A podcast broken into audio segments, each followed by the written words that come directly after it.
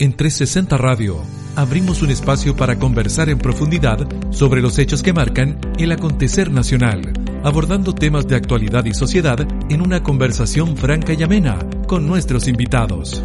Presentamos Entrevista 360. Conduce Rodolfo Soto y Juan Díaz Silva. Hola, mi nombre es María Consuelo Villaseñor Soto. Nací en la ciudad de Cauquenes, séptima región, un día domingo de verano el 17 de febrero a las 2.30 am. De niña quería ser peluquera. Estudié en la Universidad Central en Santiago y me titulé de psicóloga en el año 1999.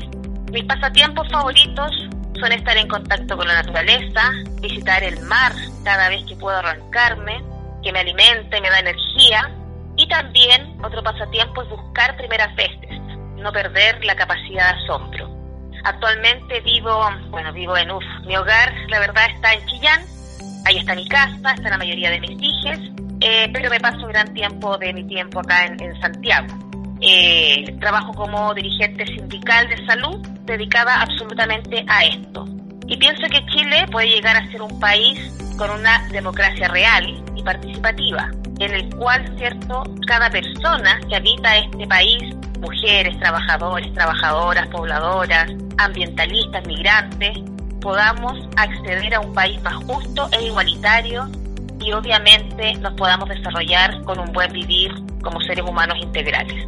Soy Consuelo Villaseñor Soto, presidenta de la Confederación Democrática de Profesionales de la Salud y hoy participaré de la entrevista 360 en Radio 360 Chile.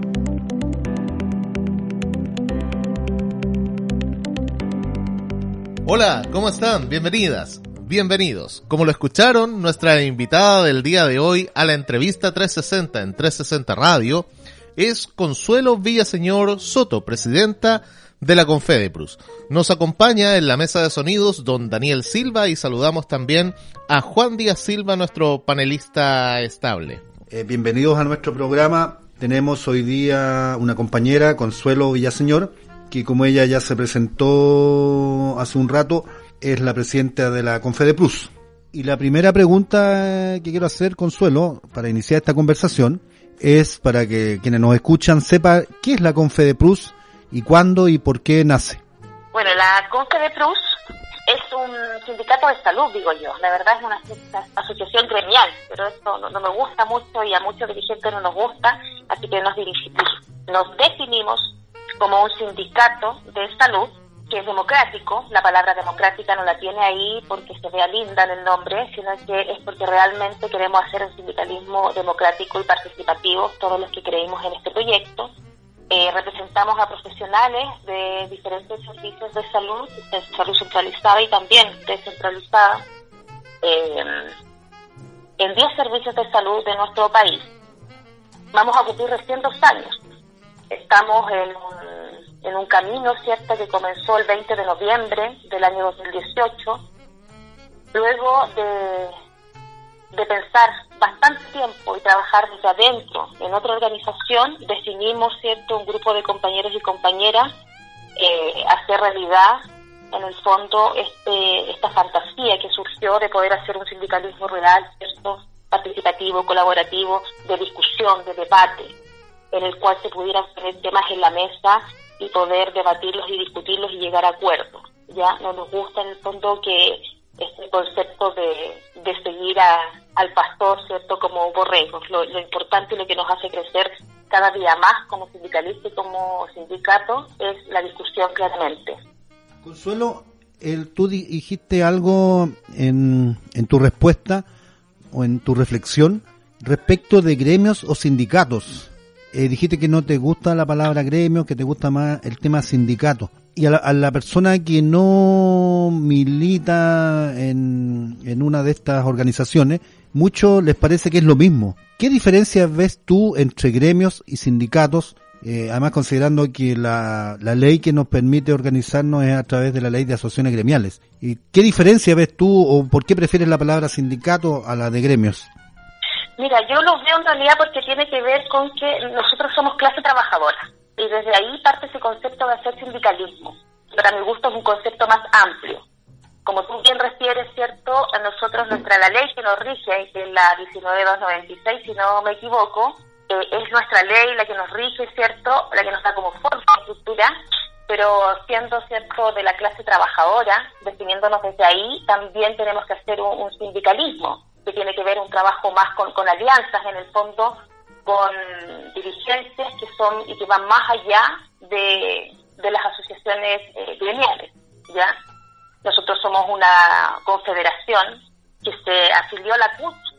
Nuestro primer objetivo, ¿cierto? Uno de los primeros objetivos era volver a la CUT y desde ahí nosotros tenemos una rica vida en el fondo eh, como sindicalista con otros sindicatos. Entonces tiene que ver un poco como para ampliar la visión, hablar de sindicalismo y no de asociación gremial en el fondo.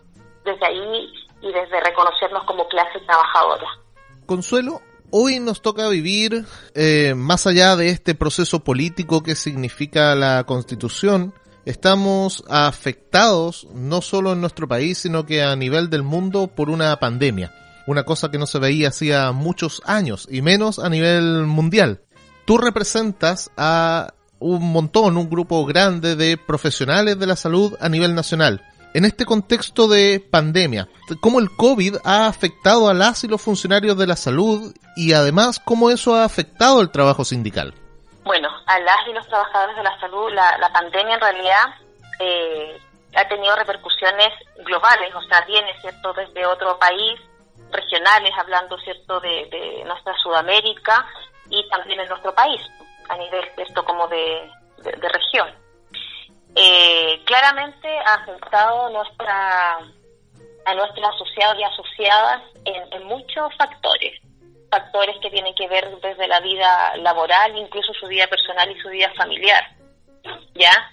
Eh, nosotros, por ejemplo, eh, para contar algo súper concreto y específico, eh, la salud mental para nosotros es sumamente importante. Y ya desde mayo vislumbramos, ¿cierto? Vislumbramos que eh, la gente estaba muy desgastada en nuestros establecimientos.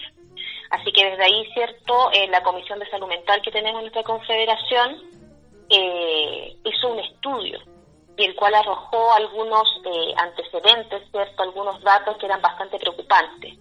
Y fundamentalmente tenía que ver con el desgaste emocional que tenían nuestros asociados y asociadas, porque fue un estudio que hicimos con nuestros socios y socias, un, un número representativo. En el primer estudio participaron más de 800 socios en el segundo estudio participaron alrededor de, de 500 y desde ahí en el fondo nos fuimos dando cuenta que lo que más nos afectaba tenía que ver con, con los turnos, porque ya no estaban haciendo turnos de 12 horas, sino que estaban haciendo turnos de 24 horas, sin tener cierto los, los días de descanso necesarios. Tenían turnos de 24 horas y descansaban solamente un día y volvían a hacer los turnos eh, el contacto con la familia también tampoco estaba tan estrecho por el tema del miedo a contagiar a su familia. En, la, en los trabajos también el clima tampoco andaba muy bien, pues había muchos riesgos de, acoso, porque en realidad el COVID lo que vino a hacer, vino como a develar toda la precarización y el desmantelamiento de la salud y también nuestras condiciones de trabajo en nuestros hospitales. ¿ya? Nosotros somos un sindicato que siempre ha defendido a la salud pública y siempre ha defendido, ¿cierto?, el poder otorgar una salud digna y de calidad a nuestros pacientes.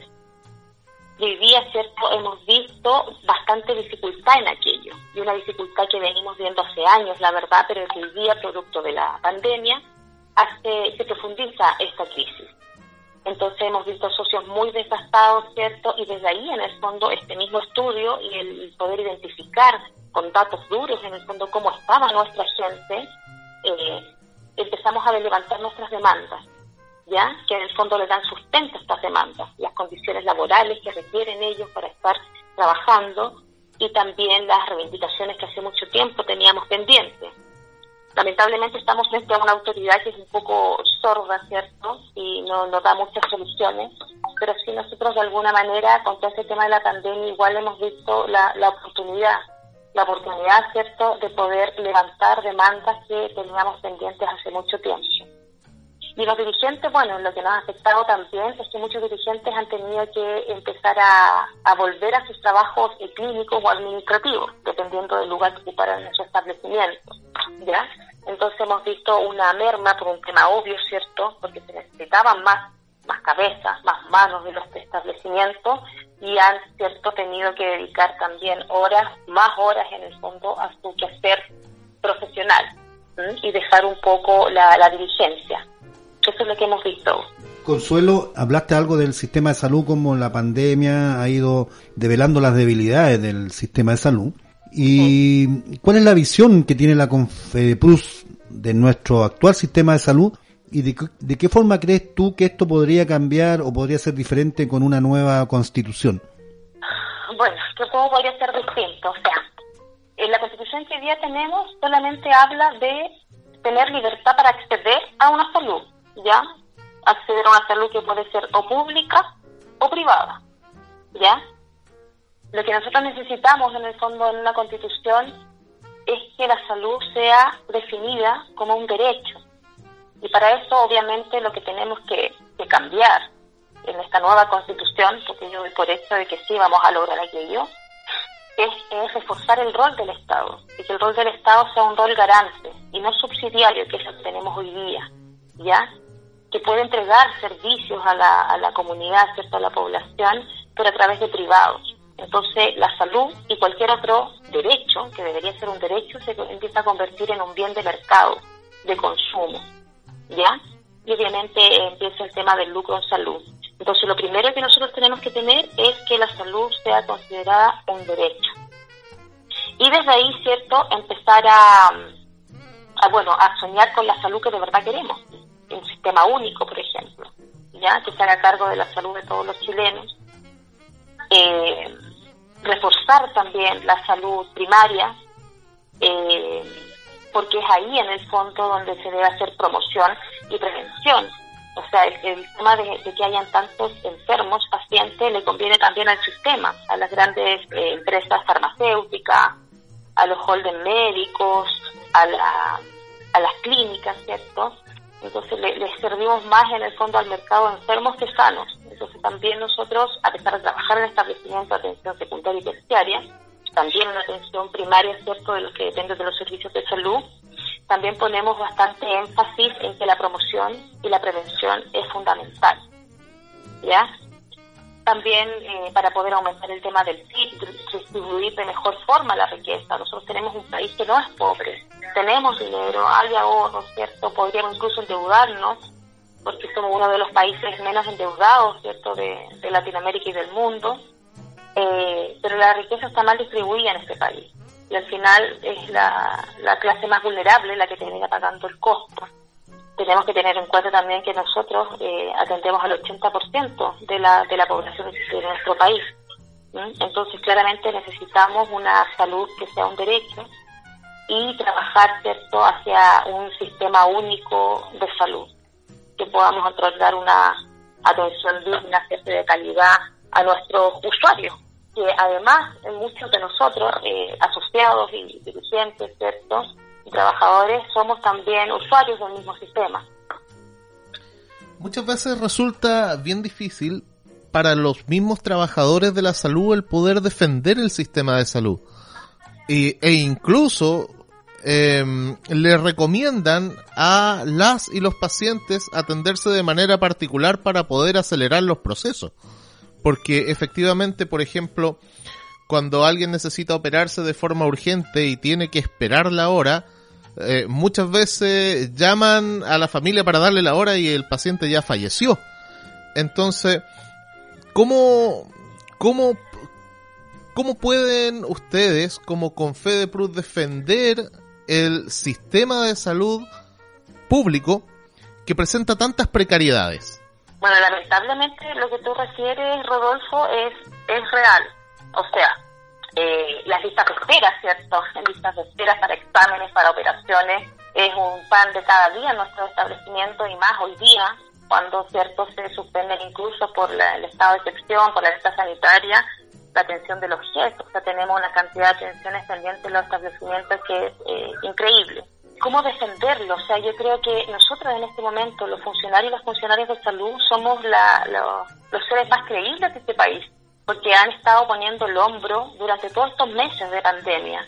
donde han tenido mínimas condiciones de seguridad y de salud que, ha puesto la autoridad, donde con pocos insumos igual, es cierto, eh, tienen la disposición y la motivación de atender eh, de manera eficiente cierto y efectiva a los y las usuarias.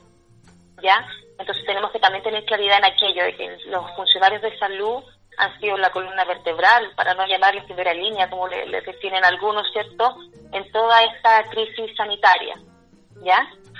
Y, claramente, en el fondo, acá tenemos que cambiar el modelo. O sea, estamos eh, en un modelo de, país que implementó, obviamente, la, dictadura, ¿cierto?, eh, que tiene que ver más bien con el neoliberalismo, y que obviamente con la vuelta a la democracia eh, ganó el no, pero seguimos funcionando con el mismo sistema del sí.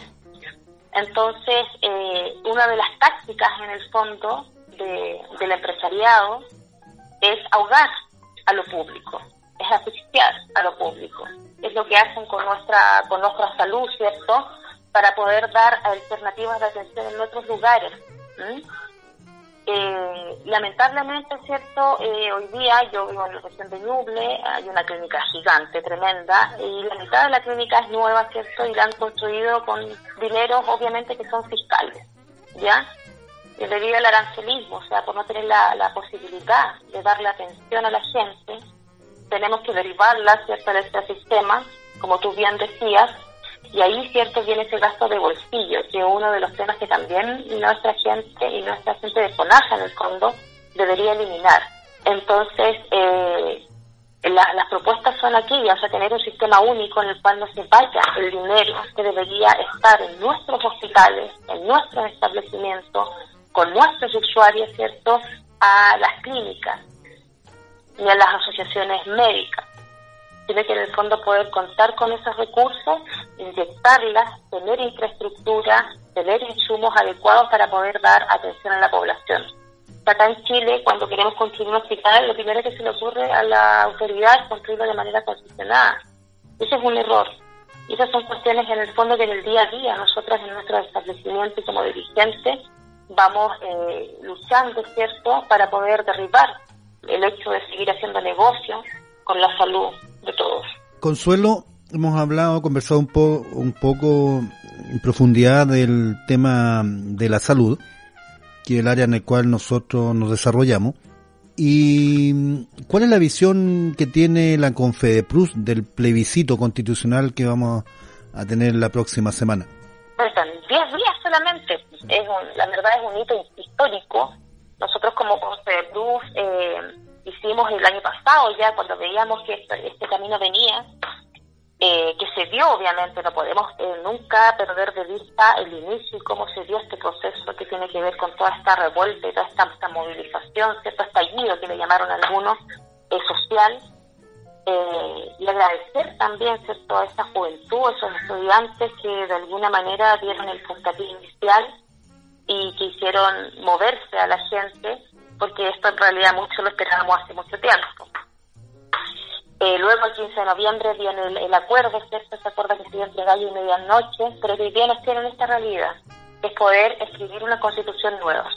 Nosotros como confederación nos reunimos con nuestros dirigentes de base y definimos, ¿cierto?, participar activamente de este proceso.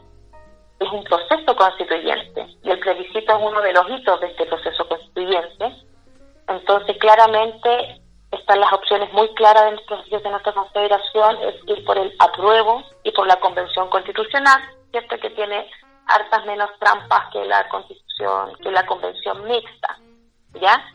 Así que eh, este espacio hemos dado porque en el fondo eh, para poder tener una nueva salud necesitamos obviamente una nueva constitución, por lo que ya estábamos conversando, un Estado garante de derechos y la salud obviamente como un derecho las cosas están un poco revueltas, ¿cierto? Esta va a ser una votación en un contexto muy muy atípico, el tema de pandemia, estamos en una crisis político-social que se arrastra desde octubre del año pasado, en realidad hace muchos años, y a lo cual se suma una crisis económica y, sanitaria hoy día, eh, pero estamos todos cuidándonos en el fondo, motivando a la gente para poder eh, ir a votar ese día domingo, ¿cierto? Eh, también incentivando a nuestros dirigentes a poder cumplir el rol de apoderados en, la, en las mesas, ¿cierto?, de votación para velar para que este, este plebiscito sea lo más transparente posible.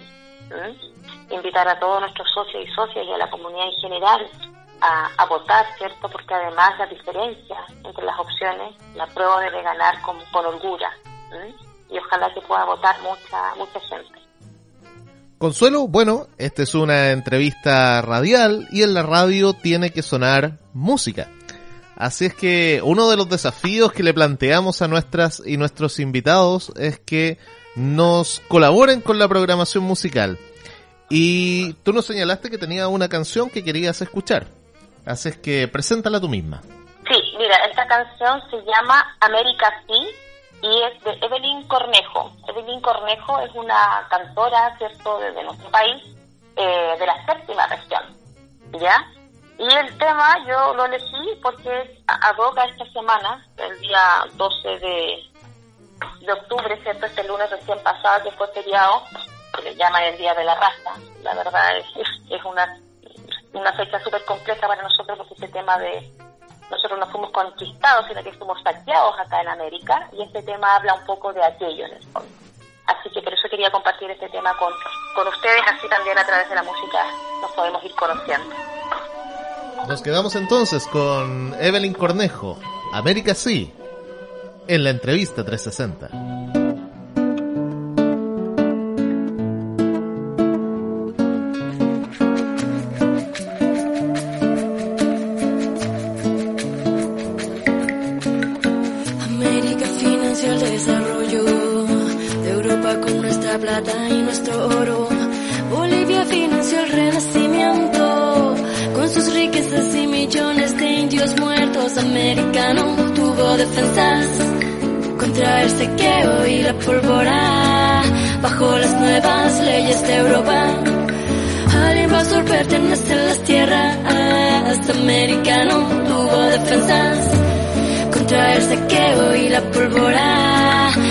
bajo las nuevas leyes de Europa.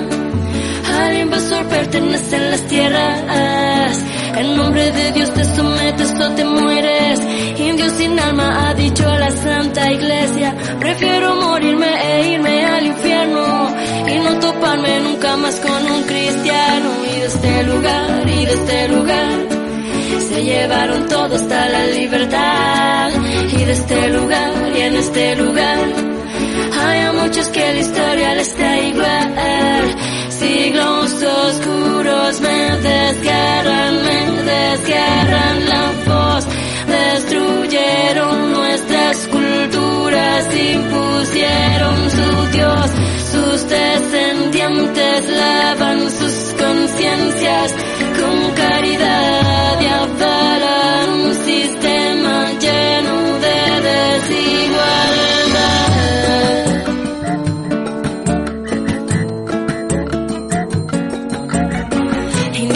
Ambos negros y Seguimos todos fuera del sistema que nos margina de lo que nos queda. Educación, salud y nuestra hermosa tierra y este lugar y este lugar. Tiene tanta tierra, tiene tanto mar y este lugar y este lugar. A tantos niños que puede alimentar. Siglos oscuros me desgarran, me desgarran la voz. Destruyeron nuestras culturas, impusieron su Dios, sus descendientes lavan sus conciencias con caridad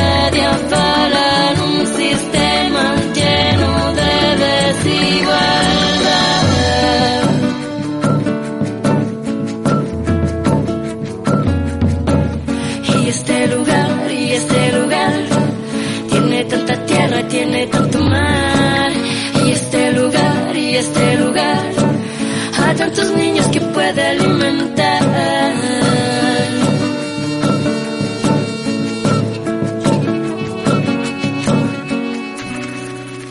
Entrevista 360. Conduce Rodolfo Soto y Juan Díaz Silva. Escuchábamos a Evelyn Cornejo, América Sí, Esta es la entrevista 360 en 360 Radio. El día de hoy entrevistamos a Consuelo Villaseñor, presidenta Confedeprus, la Confederación de Profesionales Universitarios de la Salud de nuestro país. Consuelo, retomando las preguntas, vamos a volver un poco a una pregunta, una, algo que dijimos al principio de la entrevista. Nos vamos a referir a sindicatos, para no hablar más de asociaciones gremiales. ¿Por qué crees tú que son importantes los sindicatos para las y los trabajadores y en general para la comunidad? ¿Por qué son importantes? Bueno, todos los logros en el fondo no se, no se alcanzan de manera individual. Yo creo que la organización es absolutamente importante y necesaria para poder impulsar eh, temas, sobre todo si los temas tienen que ver con, con derechos, ¿cierto?, de eh, los y las trabajadoras. Entonces el sindicato en el fondo es un trampolín que nos ayuda a lograr estos objetivos, ¿ya? Eh, los trabajadores en nuestro país hoy día, las y los trabajadores, vivimos igual en un contexto bastante precarizado, ¿ya? viéndolo también desde el contexto del tema de la Constitución, ¿cierto? Eh, también por ahí, por el 79, creo que surge el plan laboral y que la verdad eh, viene como a reforzarse con, esta Constitución, en la cual, ¿cierto?, no tenemos un, un, real derecho, en el fondo, a poder expresarnos eh, para poder lograr nuestros objetivos. Por ejemplo, el tema de la derecha, del derecho a huelga, ¿ya? el tema también de poder negociar de manera colectiva, si bien es cierto sectorialmente todos los trabajadores tenemos nuestros temas que tenemos que trabajarlo con nuestra repartición en particular, pero también para alcanzar temas transversales, ¿cierto?, que nos cruzan a todos las y los trabajadores, claramente tenemos que hacerlo en alianza y de manera eh, colaborativa. O sea, los trabajadores organizados en el fondo van, van haciendo tejido social para poder en el fondo eh, avanzar en derecho y para poder cambiar también eh, los temas eh, sociales, políticos que afectan a nuestro país, como hoy día, por ejemplo. O sea, yo creo que también la unión de los trabajadores y las trabajadoras aportó también a este movimiento social y tenemos hoy día el resultado que tenemos y en el fondo para poder trabajar el cambio estructural que nuestro país necesita. Consuelo, y cómo beneficia en general a la comunidad.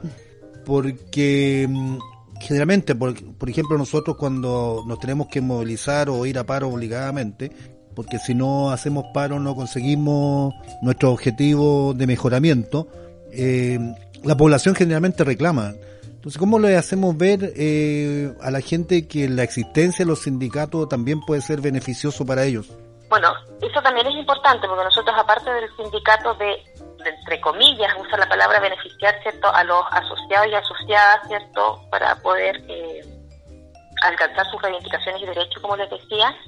También es un, tema de comunidad, porque nosotros no estamos solos en el mundo, entonces nos relacionamos con la gente, con la comunidad. Además, nosotros somos trabajadores públicos. Entonces, eh, yo creo que el trabajo también tiene que ser mancomunado con la misma comunidad. Yo creo que con la realidad que estamos viviendo hoy día, eh, podemos cambiar la historia. ¿Y en qué sentido? Quizás, claro, años para atrás, cuando íbamos cierto a, a, paros, a huelga, por el tema del reajuste, por ejemplo, como que la gente nos gritaba, vayan a trabajar, o qué sé yo. Pero hoy día, producto de lo que estamos viviendo hoy día, ¿cierto?, del estallido y la pandemia particularmente, la comunidad se ha dado cuenta de que es el sistema en el fondo el que no nos deja avanzar, que los trabajadores y las trabajadoras tenemos de toda la intención y la voluntad para avanzar hacia una mejor salud, para avanzar hacia un mejor país, tenemos, tenemos un sistema encima que nos va poniendo el pie encima todo el rato. Entonces, de alguna manera, eh, estamos también haciendo tejido social con la comunidad. Hoy día estamos trabajando en conjunto para poder eh, lograr los objetivos y que ellos entiendan también y han entendido que eh, queremos mejores condiciones para nosotros, queremos mejor infraestructura en nuestro establecimiento para también poder dar una atención mejor a, ellos en el fondo. nosotros tenemos que hacer un sindicalismo de, de, puertas abiertas, por referirlo de alguna manera. No podemos encerrarnos en nuestro establecimiento solamente preocuparnos de cosas puntuales. Vivimos en sociedad y tenemos que hacernos cargo de aquello. Y tenemos que eh, velar por el bien común, ¿cierto?, de, de toda la sociedad. En la actualidad, si pudiéramos dar una especie de mirada histórica, yo creo que es fácil darse cuenta que efectivamente los sindicatos hoy en día no tienen el poder que quizá tuvieron eh, antaño y además que hay menos sindicatos funcionando en, en nuestro país. ¿Tú de alguna manera sientes que la constitución política que tenemos inhibe el crecimiento del mundo sindical? ¿Crees tú que la constitución política afecta el desarrollo del mundo sindical? Yo creo que en parte sí, por lo que te refería hace, un ratito atrás. Creo que en el país hay un mínimo de sindicalización. O sea, los trabajadores obviamente son muy pocos los que están sindicalizados. Bueno, la CUT, que es a la afiliada que nosotros estamos eh, asociados, afiliados, eh, surge en los años 50, ¿cierto? Todos conocemos la historia y en el, con el golpe militar se quiebra, se rompe, se divide, ¿cierto? Y luego por ahí por el año 86 nuevamente empieza un grupo de trabajadores a tratar de impulsar esto, cuando ya estaba, ¿cierto? También eh, la, revuelta de, esos tiempos, la gente en la calle peleando por volver a, retomar una democracia en el fondo, que se había perdido a punta de, fusil en el fondo. Eh, desde ahí surge en el fondo el plan laboral y ha venido... Eh, influye en el, fondo en el poco desarrollo que puedan tener las y los trabajadores. Si tenemos una, una constitución en el fondo que vela por los derechos, ¿cierto? también de las y los trabajadores que se puedan desarrollar de manera más equitativa, eh, claramente que en el fondo una nueva constitución va a influir en la, en la calidad de vida de ellos y también en la lucha sindical, a darnos más fuerza, a darnos más confianza, tenemos eh, una población en general, y los trabajadores no somos la excepción, que está con miedo y que está con desesperanza. Entonces yo creo que si ven un cambio, ¿cierto? Tanto eh, desde lo técnico, desde cambiar esta carta magna, ¿cierto?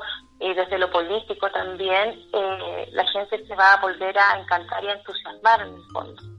Consuelo, bueno, yo creo que estamos de acuerdo en que la constitución que actualmente tenemos, impuesta por Pinochet en dictadura, después con algunos retoques insignificantes en el gobierno de Lagos, eh, protege los intereses de los poderosos, protege los intereses del gran empresariado. Y con el amparo de esta constitución es que se creó la ley de asociaciones gremiales. ¿Tú crees que con una nueva constitución deberíamos construir una nueva ley de asociaciones gremiales o una nueva ley de sindicalización de los trabajadores? A ver, yo creo que en el fondo tenemos que dar como más facilidad para poder actuar de, manera más profunda y con mayor libertad como sindicalista. Y si para aquello es necesario, en el fondo, tener una nueva ley, eh, tenemos que ver, velar por, por aquello. ¿Ya? Em, así que claramente, de repente por ahí se ha visto que eh, se quiere trabajar el tema de la titularidad sindical, lo cual también sería bastante positivo también para el sindicalismo y eso también podría motivar a la gente a que se sindicalizara igual, ya que es algo que tenemos como una crisis en el fondo de los y las trabajadores en ese aspecto. Entonces yo creo que eh, todo es mejorable en el fondo y necesitamos en el fondo cimientos más firmes para poder en el fondo dar mayor seguridad a los y las trabajadoras y seguridad también al momento de tomar la definición de poder organizarse porque a través de la organización es, vamos a avanzar, no hay otra forma acá. Acá en el fondo lo que hace el gobierno siempre es tratar de, dividir, tratar de dividir a los trabajadores, ¿cierto? Eh, ahora estaban viendo una ley, ¿cierto? La dirección del trabajo, eh, que tampoco era positiva para los trabajadores. Entonces no dan ninguna posibilidad y poner solamente piedras en el camino. Entonces yo creo que tenemos que sacar esas piedras, limpiar esas piedras, pensar en los derechos de los trabajadores y de que nos podemos organizar con mayor facilidad para poder cumplir nuestros objetivos desde el camino sindical que hemos elegido, en representación de nuestros grupos y también en representación de temas más transversales de, de todas y todos. Consuelo, ¿sientes tú que hoy el mundo sindical está más abierto a la participación de las mujeres? Mira, yo siento que sí, ¿ya? Pero ese es un tema, la verdad, bastante complejo. O sea, la participación política, porque en el fondo no hablo de político partidista, pero sí ser dirigente sindical es un trabajo político sindical. Eh, en realidad las mujeres eh, estamos subrepresentadas. Nosotros somos un gremio donde el 70% somos mujeres, de las trabajadoras. Entonces, por eso también a veces en nuestras asambleas nos encontramos con más mujeres que, hombres. Y es una realidad también que se marca ahí. La gente está en el fondo acostumbrándose a ver a mujeres, ¿cierto?, que están en, esto, en estos cargos, ¿cierto?, ejerciendo labor sindical, pero es bastante eh, difícil. O sea, este sistema eh, patriarcal, en el fondo, en el cual hoy, hoy día vivimos, que, que no le hace la vida más fácil a las mujeres, sino que se las complejiza. Tenemos un rol de, de cuidado y nosotras que trabajamos en salud de doble cuidado, porque vamos a nuestros hospitales a cuidar a nuestros pacientes, y volvemos a nuestras casas a cuidar a nuestra familia. Entonces hay muchas conductas que son claramente machistas dentro del sindicalismo y otras que son más indirectas, que son los micromachismos dentro cierto del trabajo dirigencial y sindical. Hay cierto una apertura a, que las mujeres estén presentes, pero cuando las mujeres estamos presentes igual como que incomodamos un poco eh, incomodamos y siempre nos, nos, vemos expuestas en el fondo a que el hombre eh, va a levantar la voz, ¿cierto? A que una da una idea, luego la da el hombre y se reconoce al hombre. O sea, igual hay cuestiones que tenemos que seguir, obviamente, avanzando. Y desde ahí también, eh, aquí me voy a perder quizá un poquito con el tema, pero quiero reforzar de que eh, también vamos por una constitución que sea con mirada feminista o sea, que tenga esa mirada de género desde el principio, desde la primera hoja hasta la última hoja, porque aquí no se trata de relevar derechos puntuales de las mujeres, sino que tiene que haber una, una constitución o una mirada de derechos en el fondo en general y con esta mirada feminista. Y aquí me refiero a lo mismo, o sea, somos más mujeres que trabajamos en salud, entonces la salud debe tener una mirada de género eh, son más mujeres que viven en el mundo rural, entonces el tema ambientalista debe tener esa mirada de género. ¿Mm? Hay más mujeres que están en el trabajo territorial, entonces tiene que tener esta mirada. ¿Mm? Eh, también hay temas puntuales, pero en el fondo yo veo que si hay apertura, volviendo a la pregunta, ¿cierto? Pero tenemos alto trabajo por qué avanzar en el fondo y, y definirnos como feministas, que no nos dé miedo, ¿ya? Que no nos dé miedo ni a las mujeres ni a los hombres porque en el fondo eh, el feminismo tiene que ver con esta posibilidad de poder transformarlo todo y es justamente lo que nuestro país hoy día requiere, una eh, transformación total del modelo que hoy día nos tiene eh, ahogados en el fondo. Bueno, Consuelo, permítame reforzar de alguna manera la pregunta. ¿Cuáles crees tú que son los factores que han permitido el mayor ingreso de la mujer al mundo sindical?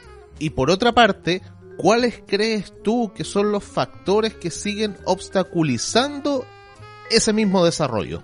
Bueno, primero, porque las mujeres, eh, o más mujeres en el mundo sindical, yo creo que es porque es un tema de, conciencia nuestra en el fondo, ¿ya?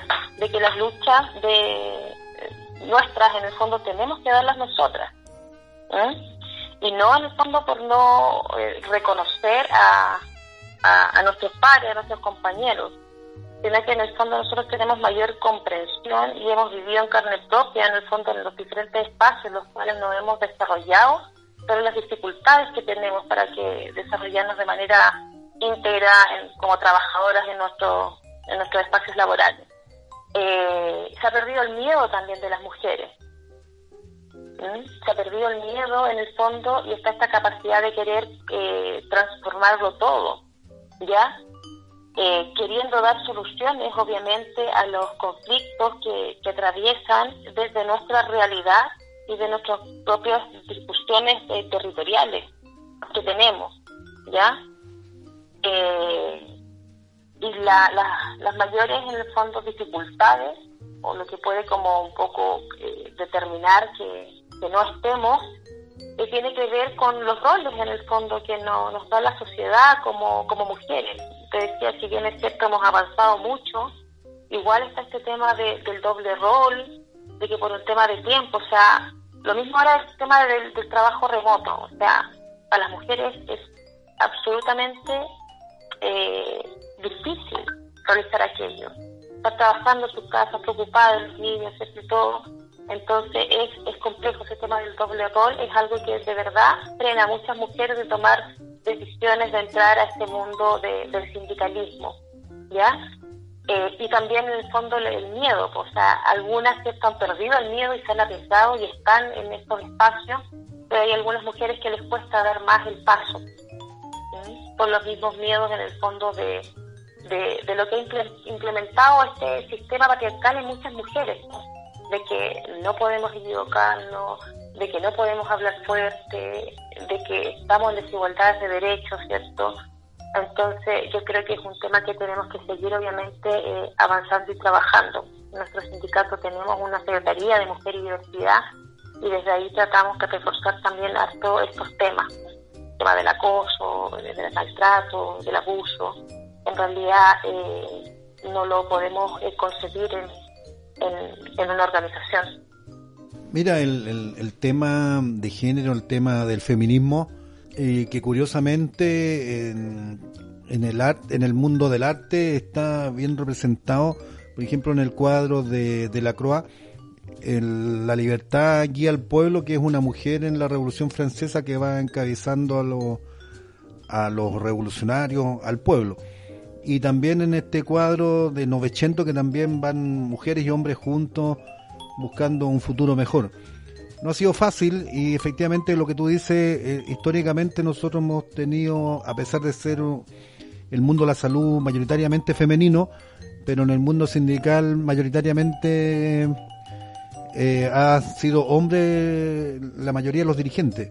Y justamente por lo que tú dices, digamos, es muy difícil para la mujer, porque además está preocupada del hogar, está preocupada de su trabajo, y eso ha sido un obstáculo para tener eh, mayor cantidad de mujeres en los sindicatos, probablemente los resultados, eh, siendo las mujeres más detallistas, siendo las mujeres más puntillosas, siendo las mujeres más perseverantes e incluso más valientes, a lo mejor si hubiéramos tenido un sindicato con más mujeres, habríamos tenido mejores resultados desde todo punto de vista. Pero mm, la pregunta que yo te quería hacer era para hacer un, alcance, ¿no? La Confedeprus es obviamente una organización de nivel nacional y yo creo que a muchas de las personas que están escuchando este programa les interesa, les va a interesar saber qué, en qué está en este momento la Confedeprus con el Ministerio, qué está viendo a nivel de Ministerio la Confedeprus. Bueno, nosotros como te refería al principio, eh, somos una organización que recién vamos a cumplir dos años el 20 de noviembre para que les quede a todos muy claro y que puedan participar con nosotros en las diferentes actividades que vamos a organizar, algunas obviamente presenciales y la mayoría de manera remota. Y, eh, y nos ha tocado un, tiempo bastante difícil, porque a menos de un año en nuestra conformación viene todo este tema del estallido, a menos de un año y medio viene el tema de la pandemia, ¿ya? Entonces, eh, nuestra nuestro camino, nuestra planificación estratégica, como que se quedó ahí un poco, eh, no estancada, pero como en stand-by. Y nos hemos tenido que dedicar, ¿cierto?, a este tema de, la pandemia y cómo ir resolviendo, ¿cierto?, esta contingencia que partió al principio. Recuerden que no teníamos ni siquiera EPP en los hospitales. Entonces, desde esa cosa tan mínima y tan básica, eh, sin dejar obviamente eh, de lado las reivindicaciones eh, que tenemos que, llevar adelante por nuestros asociados y asociadas. Hoy día particularmente hemos estado bien pendientes de, algunos temas que tienen que ver con las asignaciones variables, ¿ya? por ejemplo, el tema de las metas sanitarias, que estamos pidiendo nosotros como confederación y también en, conjunto con otros sindicatos de que las metas sanitarias se den por cumplidas. Ya nosotros como Confederación empezamos a revisar el otro día la primera carta que enviamos al MinSal fue el 18 de marzo y ahí ya le pedíamos que se revisara el tema de las metas sanitarias porque obviamente por el tema de estado de catástrofe y el estado sanitario, estado de excepción, eh, no se iban a cumplir. Y desde ahí que estamos poniendo ese tema en la mesa y no hemos tenido una respuesta concreta de, la autoridad.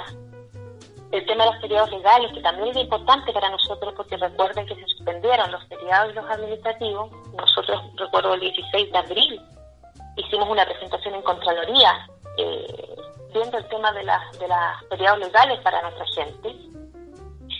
Y finalmente, la Contraloría saca un dictamen ahora, el 23 de septiembre, en el cual refiere de que sí se pueden eh, pues, traspasar de manera excepcional. eh, los días de feriados legales, incluso los días compensatorios de algunas leyes eh, críticas de nuestros servicios para el próximo año. Porque los que pasamos del 2019 al 2020 podemos seguir traspasándolos. A pesar de que levantaron cierto la, la suspensión de las vacaciones y los, y los permisos administrativos, hay muchas personas que en este momento no están en condiciones de tomarse vacaciones, ya sea porque sus hijos están en teletrabajo, porque la verdad si se van a sus casas, ¿cierto? no van a tener un descanso reparador. Y nosotros necesitamos en el fondo de nuestra gente esté descansada. Es el que tiene la posibilidad, si quiere tomarse sus vacaciones un día que lo haga, pero el que no puede, que también tenga esa posibilidad de hacerlo. Eh, también está el, el bono trato usuario, en el fondo que estamos pidiendo que sea eh, todos los establecimientos, como no se va a poder hacer la evaluación que se hace todos los años, eh, se consideran en tramo 1. También el tema de las asignaciones, que es un tema tan sentido para nosotros, para nuestros profesionales, que, que bueno, ustedes saben el trabajo precarizado de los honorarios, todos los años hay traspaso a contrata, pero lamentablemente en ese traspaso no se consideran las asignaciones a los cargos. Entonces hay mucha gente, en el fondo, que muchos profesionales este año eh, han visto mermadas sus remuneraciones, producto de no contar con esas asignaciones. Esos son temas que también le hemos puesto ahí con el MINSAL. El tema también de los cuidados infantiles, ¿ya? De que en el fondo nosotros no, podemos concebir que, que una, madre o un padre o el tutor, ¿cierto?, de un menor, en el fondo deba empezar a ir a una sala cuna, a un hospital, a ponerse en riesgo su salud el tema también del descanso compensatorio, la refería hace un rato que eh, tenemos estudio de salud mental, en el cual ahí se levantó un proyecto de ley que tiene que ver con descanso compensatorio. Una de nuestras eh, federaciones, ¿cierto?, hizo trabajo de lobby parlamentario con una diputada que toma este tema, ¿cierto?, toma el guante que nosotros le, referimos en relación a que nuestra gente está cansada, que necesita eh, además reconocimiento y reparación, y presenta un proyecto de ley que en este momento está en el Congreso la votación fue admisible, así que eh, ahí está. Lamentablemente, ¿cierto? Eh, igual han salido otros proyectos de ley, eh, proyectos de acuerdo desde el Parlamento, pero el Ejecutivo, ¿cierto?, no es capaz de, velar por la seguridad y la, salud de nuestra gente. Así que en, eso hemos puesto como el énfasis este último tiempo, bueno, y además obviamente todo lo que tiene que ver con, con las carreras funcionarias, ¿cierto?, que estamos viendo, con las leyes, ¿cierto?, el, el encasillamiento se vea más acelerado, eh, para que también nuestra gente pueda ir eh, teniendo una mejor carrera funcionaria. Bien, Consuelo, queremos agradecer tu tiempo, queremos agradecer tus reflexiones, queremos agradecer los temas que, que, has puesto sobre la mesa, que evidentemente nos dejan pensando. Sabemos que el, el desarrollo del trabajo sindical es complejo y en este escenario de pandemia y en este escenario convulsionado políticamente a propósito de, em, de de la crisis social, eh, de la crisis económica y, de un plebiscito que está muy próximo. Eh, sabemos que, que, es súper complejo el trabajo y nos imaginamos todos que estás súper cansada también, así que eh, te agradecemos un montón el tiempo de haber conversado con nosotros acá en la entrevista 360 en 360 Radio y nos vamos a despedir con una canción. Sí, bueno, antes de, la canción, agradecerle este espacio, agradecer este espacio, eh, porque es bastante importante en el fondo conversar, cambiar opiniones, ¿cierto? Sobre todo en esta situación compleja, como tú referías, Rodolfo, en la que, en la que estamos, ¿ya? Eh, y a pesar de ser una, una situación muy muy compleja y tan atípica, en el fondo, eh, como sindicalista, nosotros siempre pensamos en el fondo de que la frustración no nos va a ganar, no nos va a ganar, y vamos a seguir adelante poniendo en la mesa, cierto, con fuerza, con ímpetu, nuestras eh, reivindicaciones y seguir luchando por los derechos de nuestros asociados y por una sociedad cierto más justa e igualitaria, como les decía hace un rato. Y para despedirme, los, el tema cierto que elegí para cerrar y que está bastante relacionado en el fondo con lo que estábamos hablando hace un rato atrás, con el feminismo y las mujeres y el poder eh, femenino. Así que los dejo con la canción Antipatriarca de Anita Tijoux.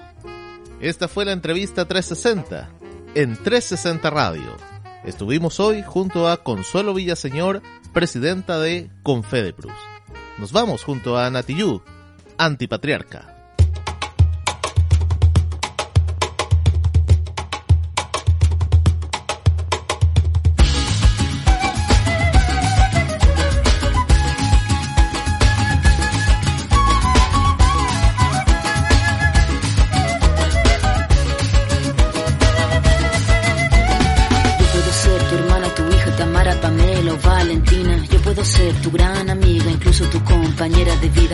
Puedo ser tu gran aliada, la que aconseja y la que apaña. Yo puedo ser cualquiera de todas, depende de cómo tú me apodas. Pero no voy a ser la que obedece porque mi cuerpo me pertenece. Yo decido de mi tiempo como quiero y donde quiero.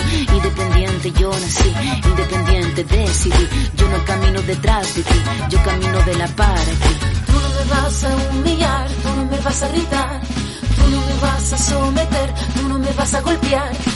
Tú no me vas a denigrar, tú no me vas a obligar. Tú no me vas a silenciar, tú no me vas a callar. No sumisa ni obediente, mujer fuerte, insurgente, independiente y valiente. Romper la cadena de lo indiferente, no pasiva ni oprimida. Mujer linda que das vida, emancipada en autonomía, antipatriarca y alegría.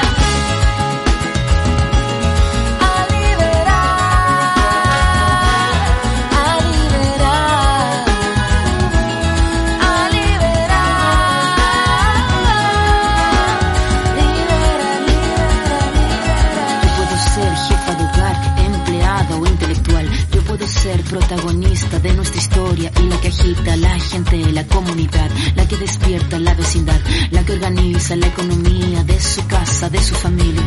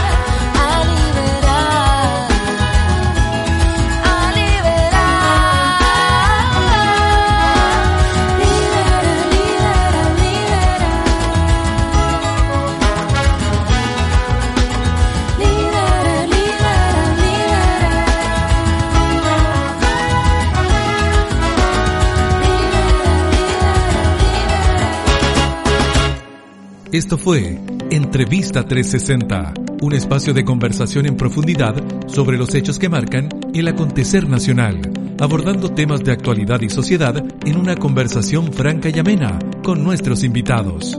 Entrevista 360 es una presentación de 360 Radio.